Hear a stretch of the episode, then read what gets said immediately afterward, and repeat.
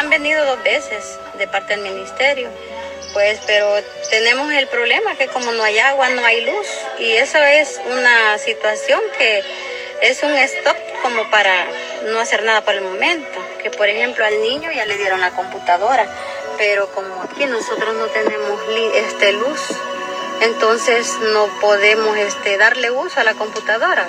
A lo mejor la maestra piensa tener alguna opción por ahí para poder, ¿verdad? Que los niños... Ya le dieron la computadora y no hay luz. En esa escuelita no hay luz. Ya le dieron la computadora al bicho. Es una herramienta. Ahí va, ¿quiénes van ahí? Los hijos de nosotros. Los hijos de nosotros.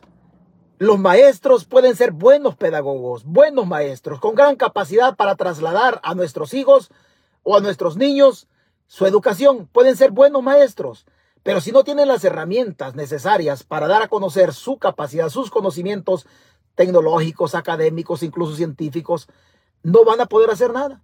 El gobierno les dio la computadora. No hay luz. No hay luz. Vea la fachada de las paredes de esa escuela. Vea las fachadas. No hay luz. Así, así es, es complicadísimo como pueblo, como sociedad desarrollarnos. Es absolutamente complicado. Hoy se da cuenta usted por qué el salvadoreño aplaude sin sentido. ¿Por qué aplaude sin sentido? Hoy se da cuenta usted por qué cuando nosotros renegamos, lo primero que encuentran es putirnos. ¿Por qué? Porque nosotros no cuestionamos nada. Somos una generación que guardamos silencio porque desde la casa nuestros padres nos dijeron, no preguntes qué metido sos, qué preguntón sos. Hoy nos hacen falta preguntas. Hoy nos hacen falta cuestionar.